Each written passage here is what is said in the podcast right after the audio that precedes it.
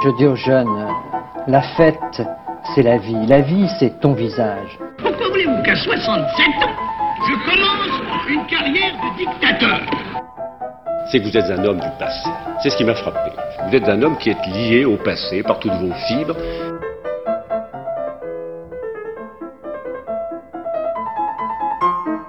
Bonne nuit les petits, faites de beaux rêves, tonton veille sur vous. C'est la réforme oui, la chienlit non. J'assume pleinement la responsabilité de cet échec et j'en tire les conclusions en me retirant de la vie politique après. Je vous demande de vous arrêter.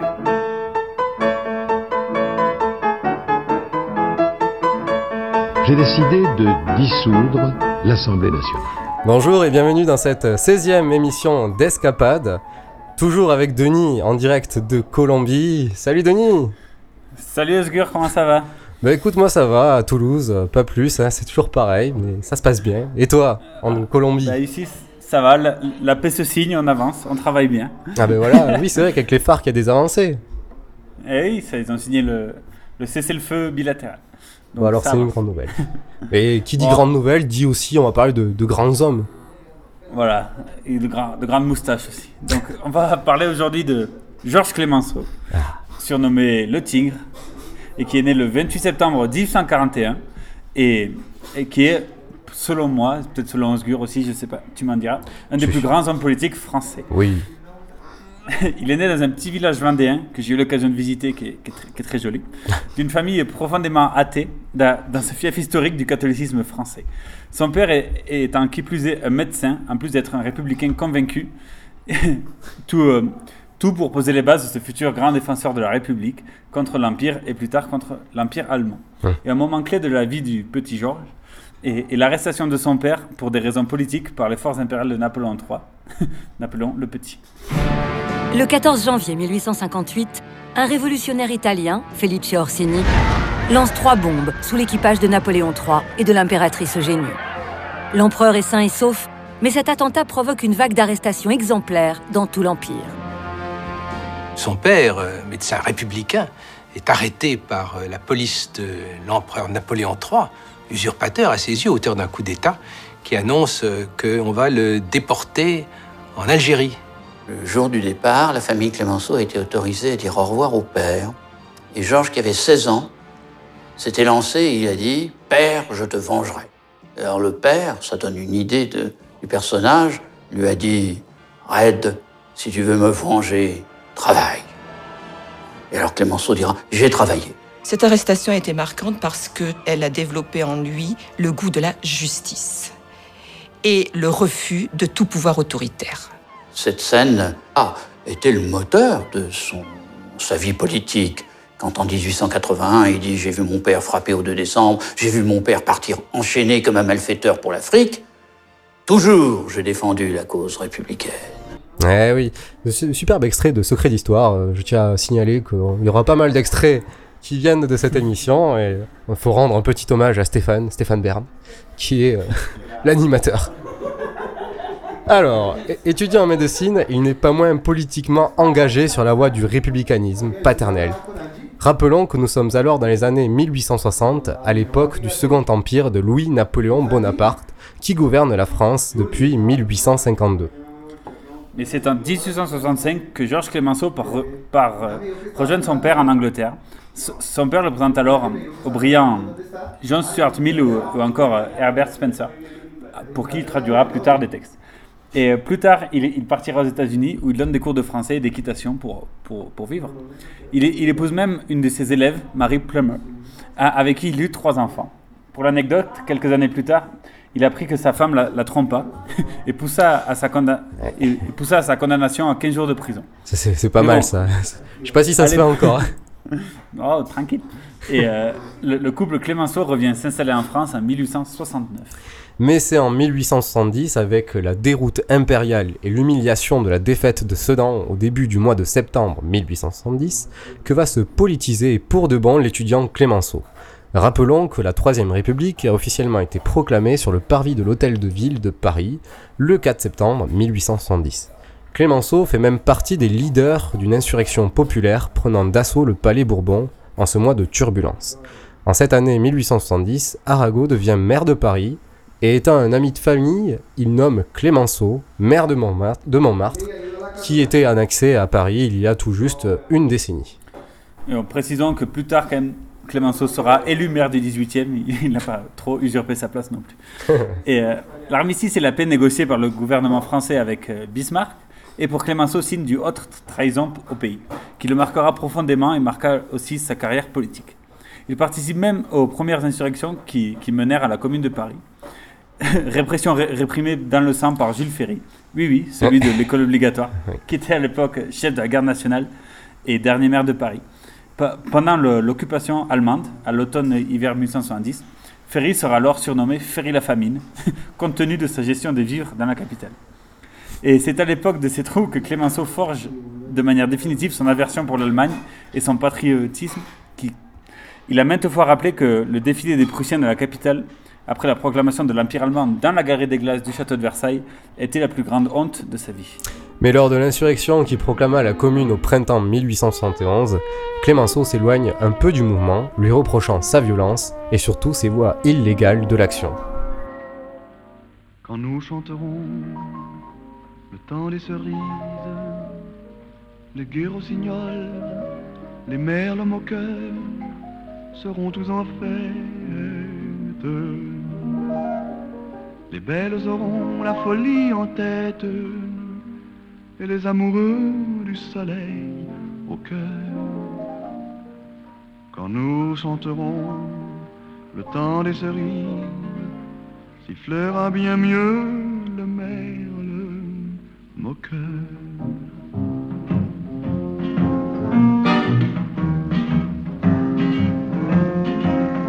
Mais il est bien court le temps des cerises où l'on s'en va de cueillir en rêvant des pendants d'oreilles.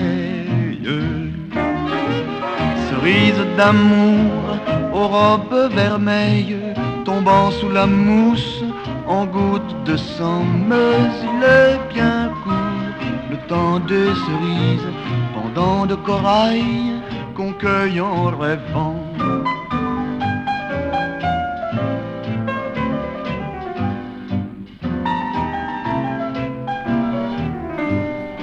Chanson de Charles Trenet, Le temps des cerises.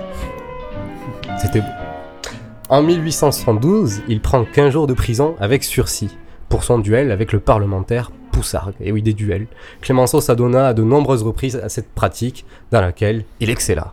De temps en temps, son adversaire prenait très mal les choses et lui disait Monsieur, nous allons régler ça dans le sang, je vous envoie mes témoins. Et ça se terminait en duel au bois de Boulogne. Et ce sera même un événement mondain. C'est pas un duel qu'on fait en cachette euh, euh, au petit matin sans personne. C'est très curieux parce que bien sûr le duel est illégal en France, mais pour les journalistes et pour les hommes politiques, eh bien il y a une tolérance. C'est l'offensé euh, qui a le choix des armes a priori. Les armes, c'est soit l'épée, soit le pistolet. L'épée demande un peu plus de dextérité, un peu plus d'entraînement que le pistolet, et donc beaucoup d'hommes politiques préfèrent le pistolet. En général, il s'agit de, combats à 25 pas de distance. Le directeur du combat m'a frappé trois coups dans ses mains et que au troisième coup, seulement, ils pourront tirer.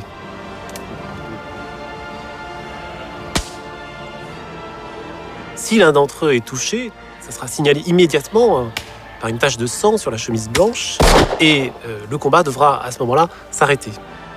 Clémenceau, il a un grand courage. Il y a une certaine distance qui fait que ces duels ne sont que très rarement mortels, mais enfin il y a un risque physique et il l'affronte. À un moment donné, euh, Clémenceau s'est battu contre Deschanel, qui euh, était très malhabile et en vérité pâle comme un linge, qui reculait, reculait, reculait, et sorti du cercle. Et Clémenceau s'est contenté de dire en rabaissant son épée Et quoi, monsieur, vous nous quittez? Il comptabilise une douzaine de duels, ce qui en fait quand même un des recordmen, en tout cas à l'intérieur du Palais Bourbon. Mais en 1876, après de nombreuses bagarres, Oui. il devient député de la Seine et pour le, le compte du Parti radical, il y restera jusqu'en 1893. Parti dont Clémenceau dira plus tard Les radicaux ont les idées à gauche et le portefeuille à droite.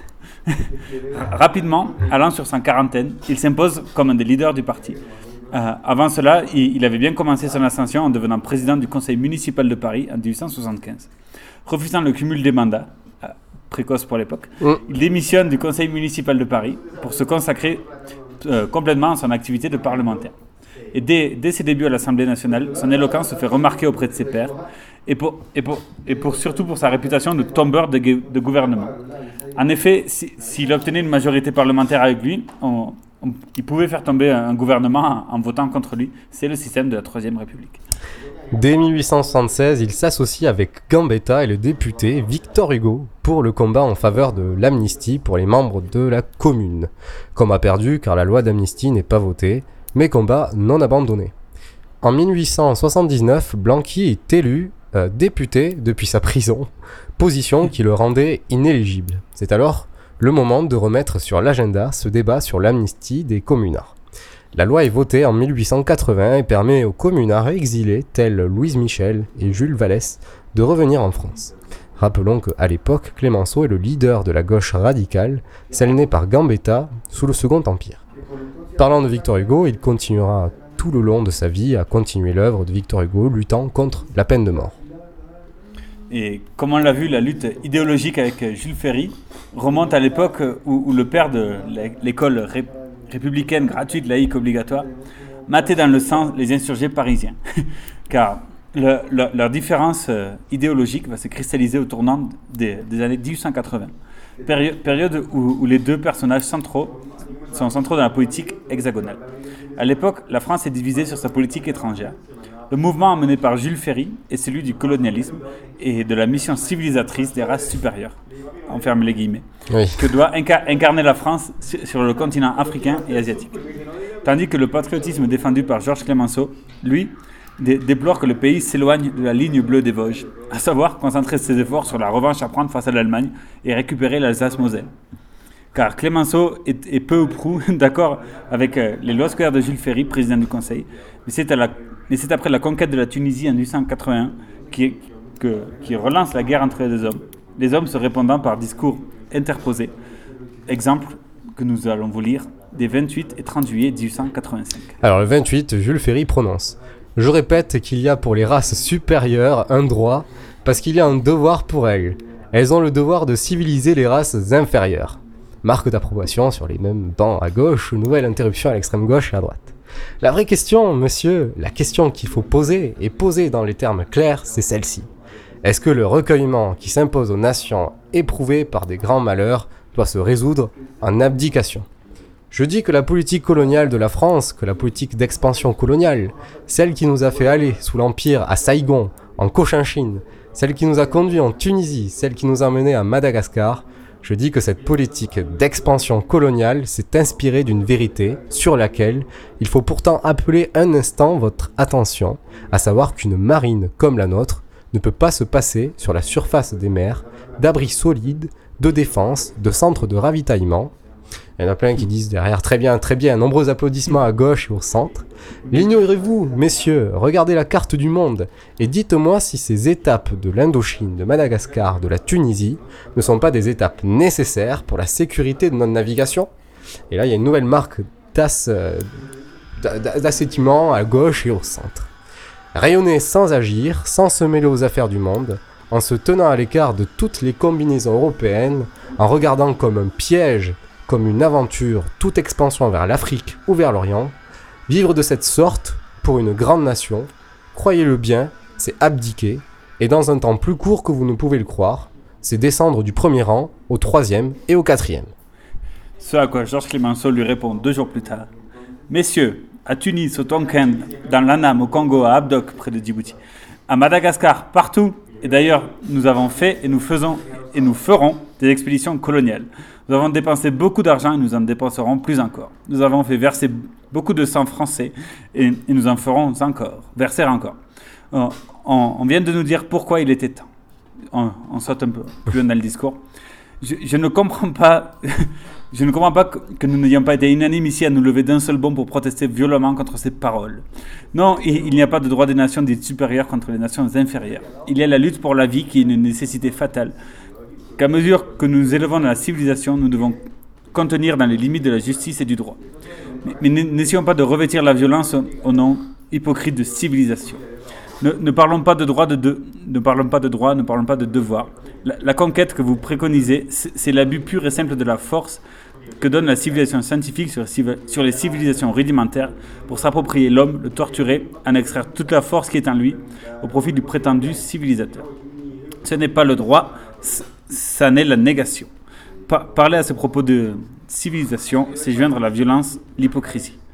Quant à moi, mon patriotisme est en France, je déclare que je garde tout mon patriotisme pour la défense du sol national. Clémenceau euh, s'installe alors comme un des plus grands orateurs de l'hémicycle, et ce pour longtemps. Mais c'est avec l'affaire Dreyfus qu'il prend une toute autre dimension de journaliste humaniste engagé et républicain qu'il gardera jusqu'en 1929. Mais à la fin du 19e siècle éclate l'affaire Dreyfus qui a bousculé l'opinion des Français pendant de nombreuses années, de 1884 à 1906, et qui a bousculé aussi la vie de, de Georges Clemenceau. Alfred Dre- Dreyfus, capitaine de l'armée française d'origine juive et alsacien, est accusé d'avoir do- donné aux Allemands des documents secrets. C'est sur un canon de 75 mm. Et euh, ces supposés actes sont validés par sept magistrats qui le condamnent à autre trahison euh, au bagne à perpétuité à l'île du Diable, près de la Guyane. Euh, à cette époque, toute la classe politique est unanimement convaincue de la culpabilité de Dreyfus, y compris Clémenceau. Ce dernier va même publier dans son journal Justice un édito pour lequel, je cite, ouvrir les guillemets, re- regrettant la clémence des lois à l'égard du traître, c'est pour dire. De janvier 85 à 97, Clémenceau se désintéressa du sort de Dreyfus, tout comme l'ensemble des Français. Pour autant, le frère d'Alfred Dreyfus, Mathieu, euh, veut contacter Clémenceau, mais en vain. Et les choses changent en 19 en 1897. Clémenceau est alors obligé d'arrêter la parution de son journal Justice, alors en perte financière. Il fait la rencontre d'Ernest Vaughan qui lui propose de participer à la création d'un nouveau journal, L'Aurore. En même temps, le colonel, le colonel Georges Picard, et ancien chef des renseignements, est limogé en Tunisie. La cause? Picard aurait découvert l'innocence de Dreyfus. Il s'empressa alors de contacter son ami avocat afin de défendre ses intérêts. Ce dernier va à son tour prévenir son ami et vice-président du Sénat sur l'innocence de Dreyfus. Peu à peu, une rumeur en cette faveur circule dans Paris. Clémenceau est alors alerté par ces rumeurs et s'intéresse davantage à ce qui devient l'affaire Dreyfus. Il rencontre alors le vice-président du Sénat, qui, figurez-vous, est aussi un vieil ami républicain du Tigre. Ce dernier lui raconte alors les irrégularités dans les procédures menées contre Dreyfus. Et le 1er novembre 1897, Clémenceau entre en jeu dans l'affaire Dreyfus, publie un article mettant en, avant les dysfonctionnements de- aux procédures judiciaires. Il reste néanmoins toujours sceptique vis-à-vis de l'innocence de Dreyfus. Clémenceau s'intéresse donc plus aux marques juridiques qu'à un quelconque antisémitisme que subirait Alfred Dreyfus. Lorsque Dreyfus est condamné, Georges Clémenceau ne voit dans cette condamnation que la condamnation d'un coupable. Un coupable, jugé néanmoins en dehors des règles élémentaires de justice. Épris d'égalité et avant tout légaliste, Georges Clémenceau ne peut le supporter. Il dira souvent Je ne sais pas si Dreyfus est innocent ou coupable et je n'ai pas de moyen de le savoir. Ce que je sais, c'est qu'il y a eu une atteinte au droit et qu'une atteinte au droit à un seul individu est une atteinte au droit de tout le monde. C'est beau. Début 1800, c'est clair, c'est propre. Et donc l'année suivante, en 1898, est marquée par un autre rebondissement. Ferdinand Valsin Esterhazy, autre potentiel coupable, alors que c'est vraiment lui le coupable, sera totalement acquitté dans l'incompréhension générale. Et euh, qui ira en Belgique euh, se, suicider sur la tombe de sa maîtresse quand, quand, quand il sera vraiment fait coupable. Bref, euh, Émile Zola, qui fait partie des fervents dreyfusistes, est, euh, est fou de rage, sa barbichette le démange. Clémenceau convainc alors l'auteur de s'illustrer euh, en, en- en publiant dans l'Aurore. Zola avait déjà préparé la tribune, mais ne pouvait la publier dans le Figaro, journal accusant ouvertement Dreyfus. Clémenceau trouvera le titre de la tribune, ce sera J'accuse. L'article paru le 13 janvier, les Français découvrent un pamphlet volontairement diffamatoire. Émile Zola voulait provoquer la classe politique et juridique. Il accusa sans preuve d'innombrables hauts officiers et autres experts de l'affaire Dreyfus. Cette provocation avait un but que Zola soit lui-même traduit aux assises et pour provoquer un procès, non pas à huis clos comme c'était le cas pour Dreyfus, mais un procès avec un jury populaire. Ce même 13 janvier, l'ancien colonel Picard est arrêté. Le vice-président du Sénat, lui, perdit son poste. L'affaire Dreyfus prend alors une nouvelle tournure. Elle est totalement relancée. Zola lui acquiert une notoriété sans précédent en France, mais aussi à l'étranger. Clémenceau, qui trouvait au départ le ton de Zola trop provocateur, se rangea de son côté. Faut dire que l'Aurore a vu ses ventes multipliées par 10. voilà. Émile Zola, voilà, ça aide. Émile Zola obtient son procès. Georges Clémenceau est alors sur le banc des avocats aux côtés de son frère, Albert, brillant pénaliste. Le procès a lieu devant 100 témoins, devant des scientifiques, des artistes et des littéraires présents en masse. Le procès tourne en faveur de Zola. Les abus de droit et de déni de justice subis par Dreyfus sont mis en avant. Les militaires appelés à la barre sont fébriles et le président de la cour d'assises est trop complaisant envers eux. Lorsqu'une question gênante est posée aux militaires, le président ne cesse de répéter que la question ne sera pas posée. Le jury populaire commence réellement à avoir des doutes sur la culpabilité de Dreyfus. Clémenceau, qui avait le procès de Zola, se gardait de prendre toute position radicale vis-à-vis de l'affaire Dreyfus, se sent lui-même convaincu de son innocence. Exceptionnellement, le président de la cour d'assises autorisa Georges Clémenceau, non avocat, à prendre la parole. Désignant le tableau où figurait le Christ en croix dans la cour, il dit Messieurs, quand l'heure des, injures est passée, quand on a fini de nous outrager, il faut bien répondre. Et alors, que nous objecte-t-on? La chose jugée? Regardez-la, messieurs, voyez ce Christ en croix. La voilà la chose jugée. On l'a mise au-dessus du juge pour qu'il ne fût pas, pas troublé de cette vue. c'est à l'autre bout de la salle qu'il faudrait placer l'image, afin qu'avant de rendre la sentence, le juge eût devant les yeux l'exemple d'erreur judiciaire que notre civilisation tient pour la honte de l'humanité. Malgré le plaidoyer de Clémenceau et la mise en avant des troubles de l'affaire Dreyfus, Zola est quand même condamné à un an de prison et 5000 francs d'amende. Mais l'intégralité des comptes rendus de la cour d'assises ont été publiés dans la presse. En France, un mouvement se crée pour défendre Zola et surtout Dreyfus. Clémenceau nommant ce mouvement avec une formule qui fera le tour du monde et que nous connaissons tous, les intellectuels. Pour Clémenceau, un intellectuel est alors l'homme d'une cause, mais aussi celui qui influence l'opinion et qui permet d'espérer dans l'avenir. Ah, voilà, c'est ça la vraie définition d'être intellectuel. Peu après, Bernard-Henri Lévy. on se gardera de- plus de commentaires. Peu après, le colonel Henry se suicide. On découvre alors des faux qu'il avait réalisés afin de charger Alfred Dreyfus contre l'évidence. La découverte de ces faux entraîne alors un second procès pour Dreyfus. Après enquête de la chambre criminelle de la Cour de cassation, le premier jugement pour Dreyfus est cassé et renvoyé devant un nouveau conseil de guerre à Rennes en août et en septembre 1899. C'est une première victoire pour les. Clémenceau, cloué au lit par une bronchite, ne fera pas le déplacement au procès. Pour autant, il continue d'écrire quotidiennement dans l'Aurore et continue de prendre parti pour Dreyfus. Quant à Zola, il sera bien- bel et bien présent à Rennes. Malgré les rebondissements et les preuves d'innocence, le conseil de guerre est totalement sous pression de l'état-major qui ne souhaite pas être discrédité. Le, le conseil co- condamne alors pour, pour une seconde fois Dreyfus pour trahison. Mais rebondissement. Devant le scandale qu'elle a éclaté, les autorités décidèrent finalement de gracier Alfred Dreyfus. Voilà. Clémenceau sera quelque part déçu par ce dénouement. Pour lui, la grâce était euh, d'accepter le verdict de culpabilité et non une remise en cause des décisions. Et euh, donc ne pas rechercher les vrais coupables en fait. Tout comme Jean Jaurès, euh, il pensait la même chose. D'ailleurs, Jean Jaurès, ce dernier, arrivera plus tard au pouvoir et relança une nouvelle fois l'affaire. Cette fois, la Cour des cassations aboutit, après deux ans d'enquête, à la cassation sans renvoi, fermant définitivement l'un des plus grands scandales de l'histoire moderne française.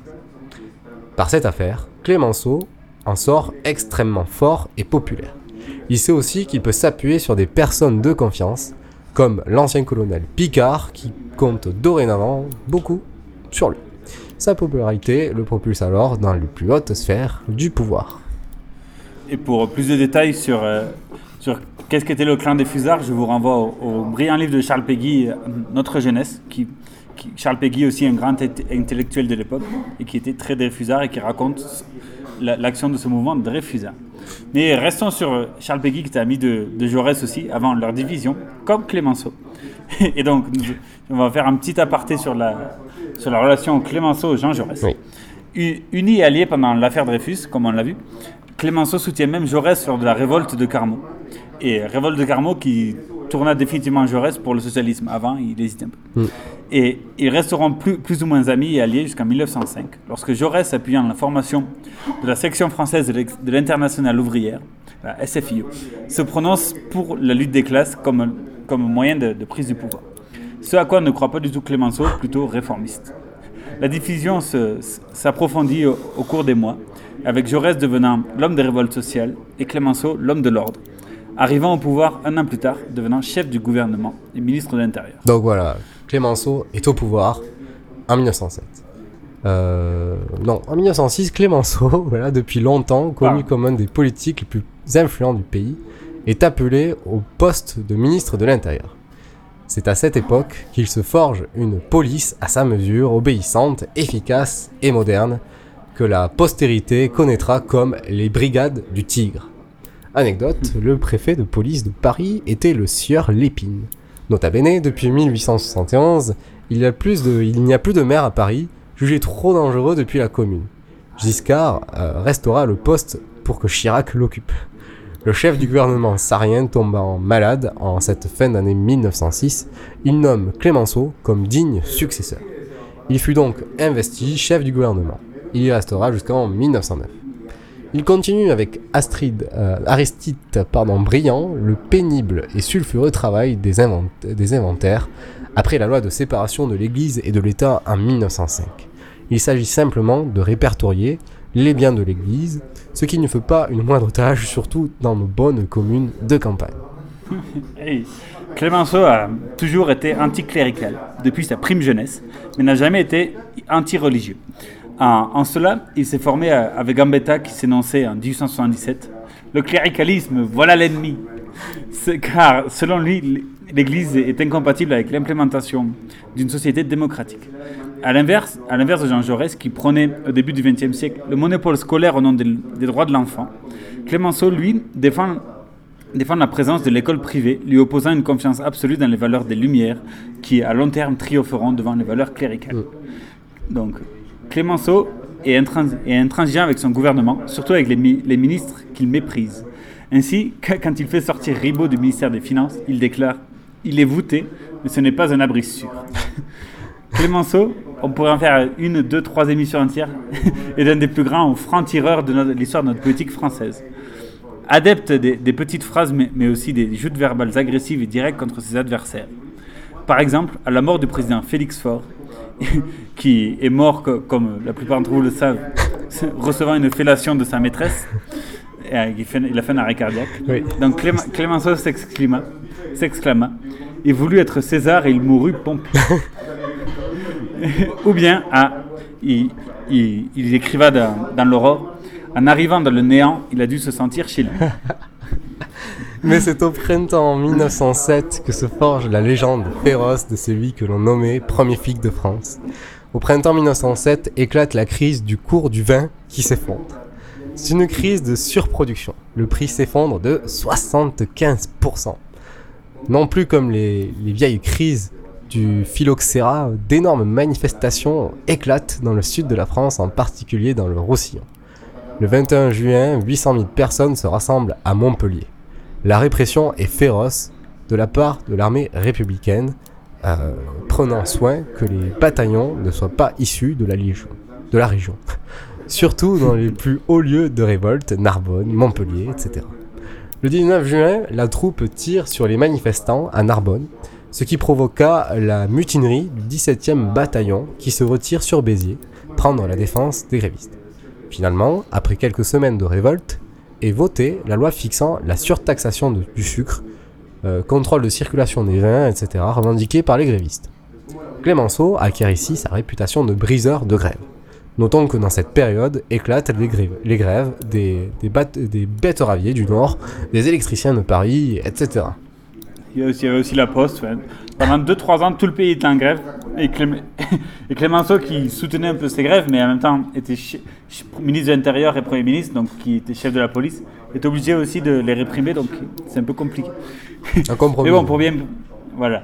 Et donc, comme on sait, pour bien briser des grèves, il faut une bonne police. Car à l'époque, il n'y avait pas les CRS, donc on envoyait l'armée. en fait. Police que Clémenceau, donc on a vu, modernise à vitesse grand V, créant ce qui deviendra la police judiciaire, avec notamment l'utilisation pour la première fois des empreintes digitales. N'oublions pas que Clémenceau est profondément un homme de gauche, républicain, réformiste, croyant en l'État, antirévolutionnaire, qui, selon lui, le, qui veut év- éviter pardon, le socialisme de la caserne. Voilà, et puis on arrive petit à petit à l'un des, des événements les plus tragiques du XXe siècle, c'est-à-dire la Première Guerre mondiale. Et il va s'illustrer, Clémenceau va s'illustrer comme le père de la victoire, et on va en parler de suite. Donc, on commence par 1914. 14. La Première Guerre mondiale éclate. Clémenceau est alors sénateur du Var. Dans l'opposition, il est à la tête de la commission de l'armée à la Haute Assemblée. Il se dit alors être le chien de garde au créneau de la nation. Durant les premières années de guerre, il ne cessera de critiquer la politique gouvernementale, par exemple en dénonçant des insuffisances de l'effort de guerre, dénonçant aussi la création de fronts armés depuis la Salonique en Grèce actuelle. Clémenceau fera aussi comparaître 18 fois Aristide Briand, alors président du Conseil, devant sa commission. Il essaye de contrôler au maximum l'action gouvernementale, notamment en usant de son pouvoir d'influence. Force est de constater la hargne et la volonté sans relâche de lutter pour gagner la guerre. Son opposant Raymond Poincaré sera obligé de, l'appeler au gouvernement en, en 1917, l'ancien premier flic de France. Voici son programme. Ma politique étrangère et ma politique intérieure, c'est- tout. La politique intérieure, je fais la guerre. Politique extérieure, je fais toujours la guerre. La Russie nous trahit, je, je continue de faire la guerre. La malheureuse Roumanie est obligée de capituler, je continue de faire la guerre. Je continuerai jusqu'au dernier quart d'heure. Rappelons ici aussi que, que Clémenceau passait environ un tiers de son temps dans les tranchées, au contact des poilus, ce qui donnait aussi une belle image. Enfin, il était vraiment solidaire de, de cet effort Voilà, de il, guerre. il est aux côtés des gens qui font la guerre. Voilà. C'est ça. Il applique alors les méthodes qu'il appliquait lorsqu'il était ministre de l'Intérieur. D'une grande rigueur, il n'est d'aucune complaisance avec qui que ce soit qui pourrait nuire à la victoire de la France. Il mate toute tentative, toute initiative de mutinerie, de révolte, de grève, que ce soit au front ou dans les usines. De plus, il est régulièrement sur le front, dans les tranchées, rend visite aux soldats, et fait le maximum pour remonter leur morale. C'est une époque charnière car les soldats doutaient de leur avenir. Et c'est aussi ce qui a fait la popularité de, de Pétain comme maréchal. De plus, il n'hésite pas à faire pression sur la presse et les hommes politiques, pouvant même être l'idée d'un compromis avec l'Allemagne. Pour Clémenceau, il n'est pas envisageable que la victoire, rien que la victoire. Il va même jusqu'à emprisonner des pacifistes et d'autres hommes politiques comme Malvy et Caillot. Malvy socialiste et radicaux et Caillot radical. Justement pour avoir été partisan d'une paix négociée avec l'ennemi. Malgré cette fadeur et ses penchants dictato- dictatoriaux, Clémenceau remonte le moral des troupes. Il est autant apprécié par les poilus que par le peuple français. Mais ici, il faut préciser aussi que Clément, que, que lorsque l'état-major français a reçu la première demande de, paix, enfin d'armistice des Allemands, tous ils- étaient contre en voulant aller jusqu'à Berlin, sauf Clémenceau qui, qui a insisté pour, pour que ça s'arrête maintenant, c'est-à-dire à l'automne 1918, parce que les, plus de morts, on, on va arrêter là. Ouais. Et donc voilà. En 1918, Pétain s'occupe euh, aussi de renforcer le moral des troupes à l'avant, avec plus ou moins de succès. Clémenceau, lui, lance un emprunt de 10 milliards de francs. Il laisse, euh, comme depuis le début de sa prise de fonction, les généraux agir en grande liberté, notamment Ferdinand Foch. Ce dernier a acquis la confiance du Tigre et le met au premier rang. Lors de l'offensive sur la Somme, Clémenceau est devenu le représentant des armées alliées. Grâce aux moyens obtenus et à l'aide des troupes américaines, Foch peut dorénavant lancer une contre-offensive en Champagne en juillet 1918. À Doullens, le 26 mars, Clémenceau impose aux Britanniques que le général Foch soit le seul à coordonner l'ensemble des armées alliées du front. Grâce à cette nomination, à l'arrivée des troupes américaines et à l'utilisation massive de nouveaux chars, la situation bascule en faveur de la France et de ses alliés. Nous sommes le 11 novembre 1918. Il est très tôt ce matin-là, peut-être vers 6 heures. Et alors qu'il est à son bureau, tout à coup, le téléphone sonne. Et ce matin-là, c'est le maréchal Foch qui l'appelle. Et il annonce officiellement à Clémenceau que l'armistice est signé. On sonne à la porte, c'est le général Mordac, son chef de cabinet militaire, et les deux hommes, submergés par l'émotion, tombent dans les bras l'un de l'autre. Ce serait d'abord votre victoire, monsieur le président.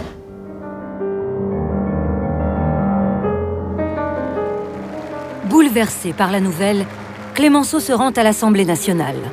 La France, hier soldat de Dieu, aujourd'hui soldat de l'humanité, sera pour toujours le soldat de l'idéal.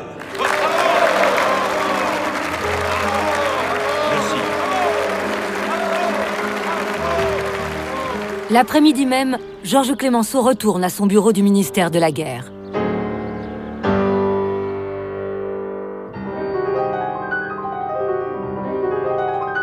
Il revient ici. Il se dirige vers la fenêtre. Il y a là, dans la cour, qui a été envahie par une foule extrêmement importante, des quantités de gens qui l'acclament, qui crient son nom. Il ouvre la fenêtre. Il les regarde. Il tente de les faire taire. Et il leur crie Mes amis, criez avec moi, vive la France. Ah, c'est beau. Et les Français donc surnomment Georges Clémenceau non plus le tigre, mais le père de la victoire. Après Versailles, donc le traité de Versailles du, du, 19 ju 29 juin 1919, les Français sont déçus du manque de fermeté de Clémenceau dans son traitement et du sort réservé aux Allemands, et les surnommèrent rapidement Père la paix, en référence au père de la victoire. Alors que, que si l'histoire avait été linéaire, les Allemands auraient dû payer leur dernière indemnité de réparation due à la France en 2011. Je sais pas si c'était tenable. Je sais pas si c'est réaliste. Bon, alors... Mais bon, il est, il est, accusé de tendresse quand même. Voilà. Il bon. euh, faut dire que les Français euh, avaient une grosse revanche envers les Allemands. voilà. En 1919, la Chambre Bleu Horizon remporte les législatives et Clémenceau, alors âgé de 78 ans, se retire des hautes sphères du pouvoir. En 1920, il se présente à l'élection présidentielle, à laquelle il sera battu par Paul Deschanel. Brillant, Paul Deschanel. Bien que populaire, c'est le sort réservé à tous les grands politiciens de la troisième. Ferry, Clémenceau et plus tard Aristide Briand, tous essuieront un échec quant à l'accès à cette symbolique fonction. Notons en dernier mot que Paul Deschanel devint fou petit à petit et dut renoncer en 1922. Exemple, lors d'un déplacement, il tombe d'un train en marche, récupéré par un couple de paysans qui le soignent la bonne femme s'écria euh, C'est sans doute un monsieur, car il a les pieds propres. Et il l'emmène à la mairie, se doutant que c'était quelqu'un d'important. De fil en aiguille, on se rend compte que cet homme n'est autre que le président de la République. Président de la République. Depuis que l'homme écrit l'histoire, depuis qu'il bataille à cœur joie, entre mille et une guerres notoires, si j'étais tenu de faire un choix à l'encontre du vieil Homère, je déclarerai tout de suite, moi mon colon, celle que je préfère, c'est la guerre de 14-18. Moi mon colon, celle que je préfère, c'est la guerre de 14-18. Est-ce à dire que je méprise les nobles guerres de jadis, que je me soucie comme d'une cerise de celle de 70 Au contraire, je la révère et lui donne un satisfait site. Mais mon colon, celle que je préfère, c'est la guerre de 14-18. Mais mon colon, celle que je préfère, c'est la guerre de 14-18. Je sais que les guerriers de Sparte plantaient pas leurs épées dans l'eau, que les grognards de Bonaparte tiraient pas leur poudre aux moineaux. Leurs faits d'armes sont légendaires, au garde à vous je les félicite. Mais mon colon, celle que je préfère, c'est la guerre de 14-18. Mais mon colon, celle que je préfère, c'est la guerre de 14-18. Bien sûr, celle de l'an 40 ne m'a pas tout à fait déçu. Elle fut longue et massacrante, et je ne crache pas dessus. Mais à mon sens, elle ne vaut guère, guère plus qu'un premier accessite. Moi, mon colon, celle que je préfère, c'est la guerre de 14-18. Moi, mon colon, celle que je préfère, c'est la guerre de 14-18. Mon but n'est pas de chercher noise aux guérillas non fichtre non. Guerre sainte, guerre sournoise, qui n'ose pas dire leur nom. Chacune a quelque chose pour plaire, chacune a son petit mérite. Mais mon colon, celle que je préfère, c'est la guerre de 14-18. Mais mon colon, celle que je préfère, c'est la guerre de 14-18. Du fond de son sac à malice, Mars va sans doute à l'occasion en sortir une un vrai délice qui me fera grosse impression. En attendant, je persévère à dire que ma guerre favorite, celle mon colon que je voudrais faire, c'est la guerre de 14-18. Celle mon colon que je voudrais faire, c'est la guerre de 14-18.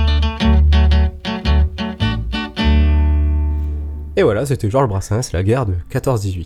Et euh, on vient de finir la partie sur euh, l'un des plus grands hommes de l'histoire moderne française, Clémenceau. Clémenceau, qui donc, comme vous l'avez constaté, euh, était tiraillé entre euh, idéologie, on va dire, de gauche, sociale, socialiste, et en même temps ordre et réforme, réformisme. Maintenant, on va passer par quelque chose, on va dire classé à gauche toujours, hein, mais quelque chose que Denis, tu as voulu euh, porter, un artiste que tu veux mettre en avant, euh, qui s'appelle. euh, Attends, je, je vais mettre carrément la musique. Les Bretons ont des chapeaux ronds, les Parisiens ont le Panthéon, les Occitans ont Fosse-sur-Mer et les Lorrains Servan-Schreiber. Les Alsaciennes font des biscuits que l'on trouve aussi à Paris. À ces gens-là, on dit caca car ils n'ont pas ce que l'on a. La cancan, cancoyote se teint, mais ben franc-comtois, tout en dansant la gavotte, on se beurre la gueule à la rouée. La cancan, cancoyote, ce n'est pas pour ces François, quand ils viennent avec leurs bottes, on leur dit ni ma. Mais alors, Denis, qui c'est? Qui donc, qui donc pour faire une chanson sur un fromage que Hubert Félix Stéphane Un brun aux yeux bleus qui a toujours eu un public fidèle et nombreux. Même si, la critique a été souvent très dure avec lui, car surréaliste et complètement dans son monde, notamment les premières années de sa carrière. D'ailleurs, il reconnaît lui-même que c'est la découverte des poètes sur- surréalistes qui a lancé ses premiers textes. D'ailleurs, son premier album de 1978 annonce d'entrée le ton de l'artiste. J'ai nommé Tout corps branché sur le secteur étant appelé à s'émouvoir. Dans lequel on retrouve déjà la, con, la cancolotte. La, la Euh. cancoyote, les jurassiens qui nous écoutent vont, bon, vont te tomber dessus. C'est un bon, très bon fromage qui est fondu au four, très gras mais super bon. Ben, honte à moi, c'est vrai, je connaissais pas ce fromage. Alors, je, je- le fromage, Ah, je le mange avec plaisir. Bon. La cancoyote, le tube, la fille du coupeur de joint, la chanson magnifique, l'ascenseur, de 22h43 et ce magnifique opus, la fin de Saint-Empire romain germanique.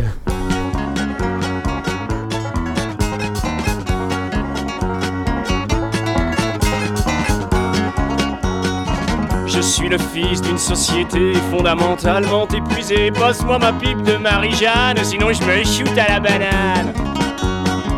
Tout comme ses autres copains, mon père s'en revenait de Germanie quand on leur a dit les petits pères, faut nous faire de la démographie. Moi, c'est comme ça que j'ai débarqué par un beau matin aux aurores. La guerre venait de se terminer, on revendait les miradors. Les miradors. Avec les germes de la guerre, on ne fabrique que des tarés. Moi j'ai le cœur qui tape à l'envers et le cerveau qui a ratés. Pourtant on m'a donné l'enfance d'un petit français bien rassasié. Jusqu'à l'école où Mendes France venait nous donner la tétée. Mais si je suis un beau nourrisson, répondant aux normes Nestlé. Aujourd'hui j'ai l'air tellement con qu'on veut pas de moi même dans l'armée. Même dans l'armée. D'ailleurs, je suis toujours mal foutu. J'ai mal au sein, j'ai mal au. La guerre que dans la naphtaline, que je trouve un peu de vitamine. Et pour ce qui est des nanas, j'ai même plus le courage de draguer. Quand je les emmène au cinéma, je m'endors aux actualités. Faut dire que maintenant, les starlettes, ça devient micheton à dégommer. Quand elles cartonnent par MLF, elles vous allongent au karaté. Au karaté.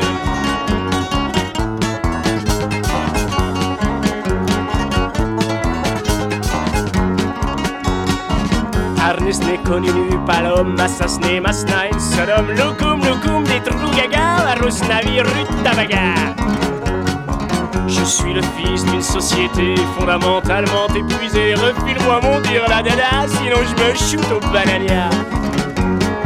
C'est la fin de mes éructations, j'ai pas le courage d'aller plus loin. Mieux vaut s'arrêter là, sinon ça va se terminer en boudin. Ouais, en boudin. Aïe aïe aïe. Euh, Une façon plutôt personnelle de voir sa jeunesse et le baby boom des années d'après-guerre. C'est ça. Mais c'est.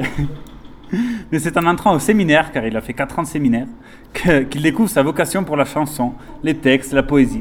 Grand timide, il remplira tou- toujours les salles plus que les plateaux télé. Son biographe officiel le, de- le dé- le décrit comme au croisement entre Dylan et Rolling Stone et Léo Ferré. Ouais. Ce qui montre un peu comment on peut ne, pas- ne pas le classer. Un peu large. D'ailleurs, Voilà. C'est une plume unique, surréaliste, parfois émouvante, d'autres fois folle et touchante, la plupart du temps. Et comme tous les grands artistes, il est imprégné des plus grands poètes et penseurs des temps, qui alimentent son propre univers, pas plus, pas moins fou que ses aïeux. Et là, on va écouter euh, Villon, Télégramme 2003. 2003.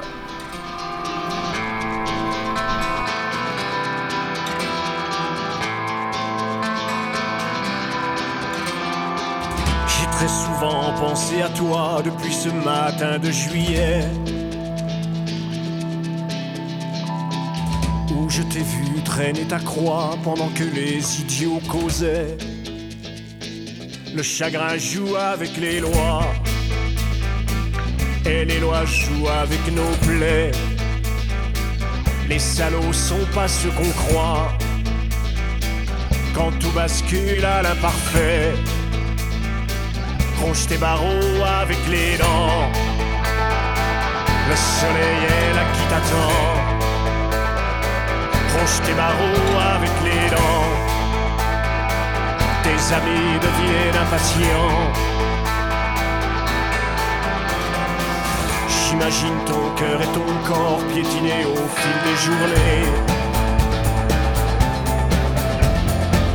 Et je te vois dans un remords imprimé pour l'éternité. Je rêve pour toi de réconfort, de joie et de paix retrouvée.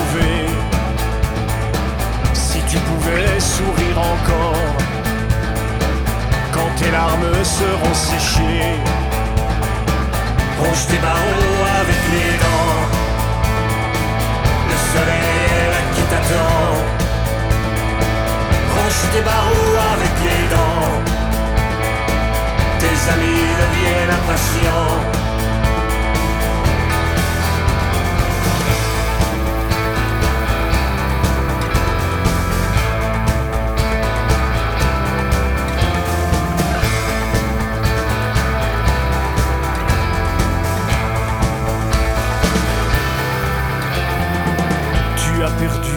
Ton bel amour, tu as perdu tes rêves d'enfant. Et tu passes à travers le jour, pâle, éphémère et transparent. On aimerait te voir de retour dans l'univers des survivants. Fillon prisonnier de la tour, qui sera ton Charles d'Orléans Ronge tes barreaux avec les dents. Le soleil est là qui t'attend. Ronge tes barreaux avec les dents. Tes amis deviennent impatients. Ronge tes barreaux avec les dents. Son talent sans limite nous régale aussi des longues balades de 8-10 minutes, comme euh, L'agence des amants de Madame Muller, ou Le chant du fou, ou encore Comme un chien dans un cimetière, le 14 juillet, par exemple. voilà. Et comme par exemple dans la chanson qu'on vient d'écouter, TFN rend hommage, comme Brassens et comme d'autres, à François Villon, grand poète et bandit des grands chemins, souvent oublié. Bref, TFN a été marqué par une école difficile, à laquelle d'ailleurs il ne fera pas de vieux os sur les bancs des facultés. Très marqué par Léo Ferré. Selon lui, il y a un avant et un après Léo Ferré dans la musique française. Il commence dans les cabarets de la rue Mouffetard à Paris, à l'époque où il parle d'une rue populaire et, non, et vivante, non encore envahie par, par les bus de touristes. mais, mais à partir de l'album Tout corps branché sur le secteur, étant appelé à C'est mouvoir de 78 décolle sa carrière publique avec une kyrielle d'albums qui s'en suivront. Autorisation de délirer en 79, de, de l'amour, de l'art ou du cochon en, en 80, Dernière balise avant mutation de 81, Soleil cherche futur 82, Alambic sortie sud 84, et ainsi de suite, jusqu'en 2014 avec Stratégie de l'inespoir, phrase piquée à Nietzsche, notre inspirateur de Tiefed. Voici des extraits choisis de ces différents albums pour se rendre compte à, à quel point ces textes peuvent être beaux, fous, touchants et totalement délirants.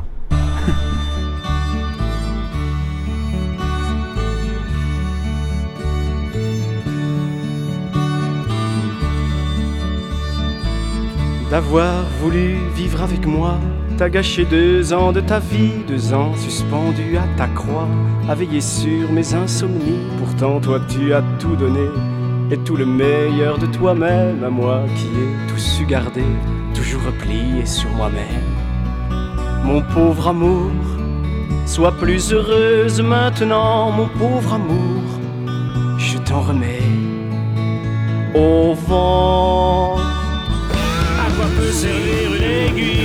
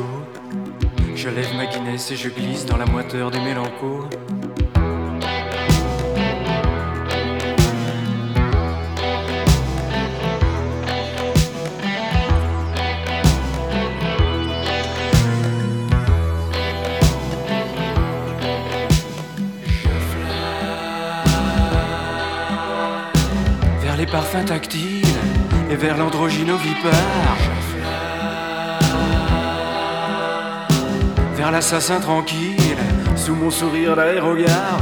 Et je carbure aux années-lumière, mon astronef dans les rigoles.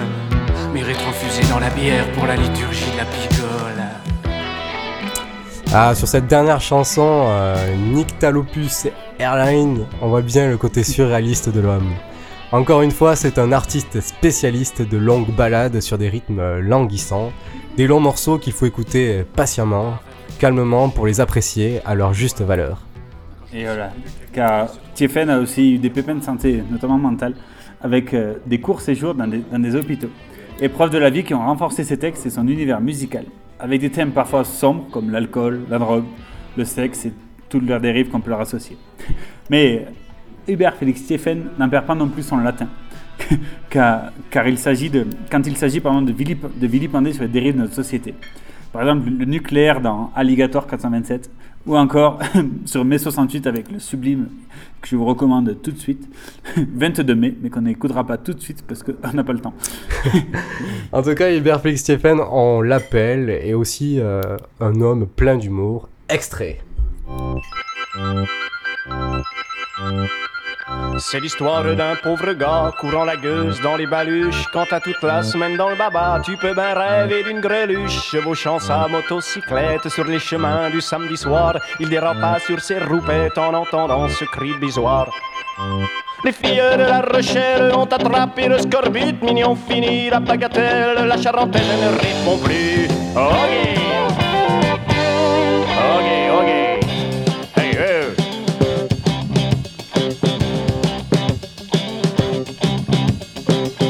Pauvre gars bloque à son engin en se croyant halluciné. Puis il tendit ses esgourdins, espérant ben s'être trompé. Oui, mais tout soudain derrière lui, il entendit le cri fatal qui semblait déchirer la nuit de toute son horreur sidérale.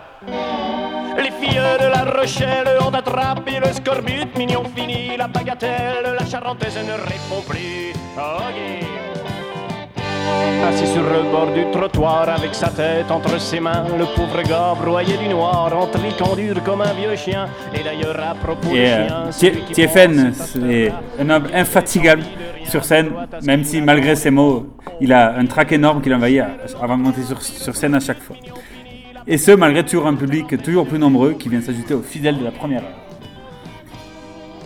Ces deux derniers albums, dont celui de son comeback en 2009, euh, Scandale mélancolique, et Supplément de mensonges en 2014, sont des albums moins surréalistes, avec ses risques plus calmes et moins intimes, qui ont permis à l'artiste euh, de s'ouvrir à un plus grand public. Peut-être euh, le poids des années qui fait que le fou du Jura se calme euh, un peu. Mais toujours des textes bien taillés, parfois un peu intimes, regardant sur son passé et son futur. Il est l'heure de raccrocher le micro sur l'univers complexe et tortueux d'Hubert Félix Stephen. Court moment pour le présenter en son ensemble car il compte plus de 17 albums studio. Donc euh, on se quitte sur son plus gros tube et c'est son premier album, La fille du coupeur de cheveux.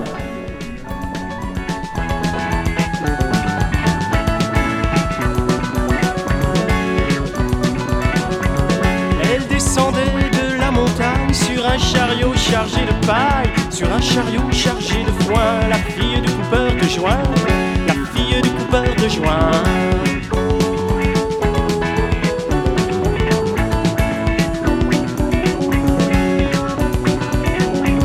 Elle descendait de la montagne en chantant une chanson paillarde, une chanson de collégien, la fille du coupeur de joint, la fille du coupeur de joint.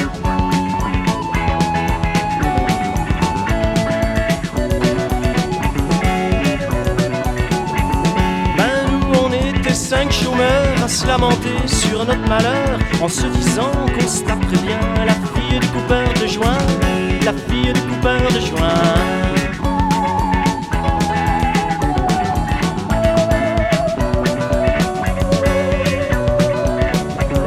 Elle descendait de la montagne, qu'elle nous voit vers les murailles Et qu'elle nous fait coucou les gens La fille du coupeur de joint La fille du coupeur de joint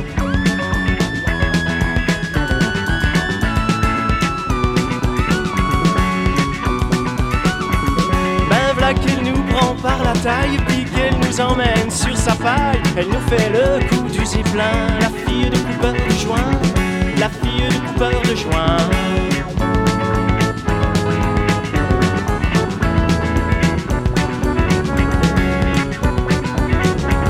Ah ben nous on était cinq chômeurs à se payer une tranche de bonheur Une tranche de tagada de soin de soin. La fille du coupeur de joint La fille du coupeur de joint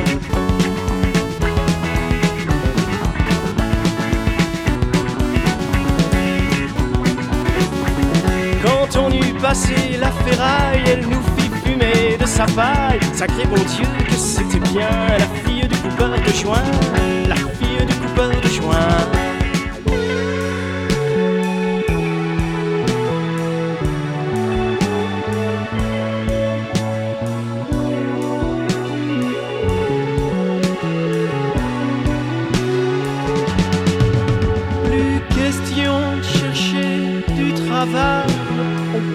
Pédalait dans les nuages au milieu des petits lapins. La fille du coupeur de joint, la fille du coupeur de joint.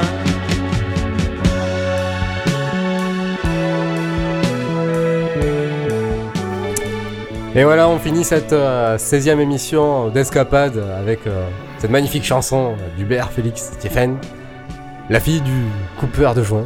Coupeur de joint. Magnifiquement perché dans un nuage. Mais c'est pour ça qu'on l'adore. Bon, ben voilà, on va clore Bon, cette ben- émission. Voilà, une émission. euh, Ouais, ça y est. Une émission avec. euh, Brillamment. Première partie Georges Clémenceau, deuxième partie Félix Super Stéphane.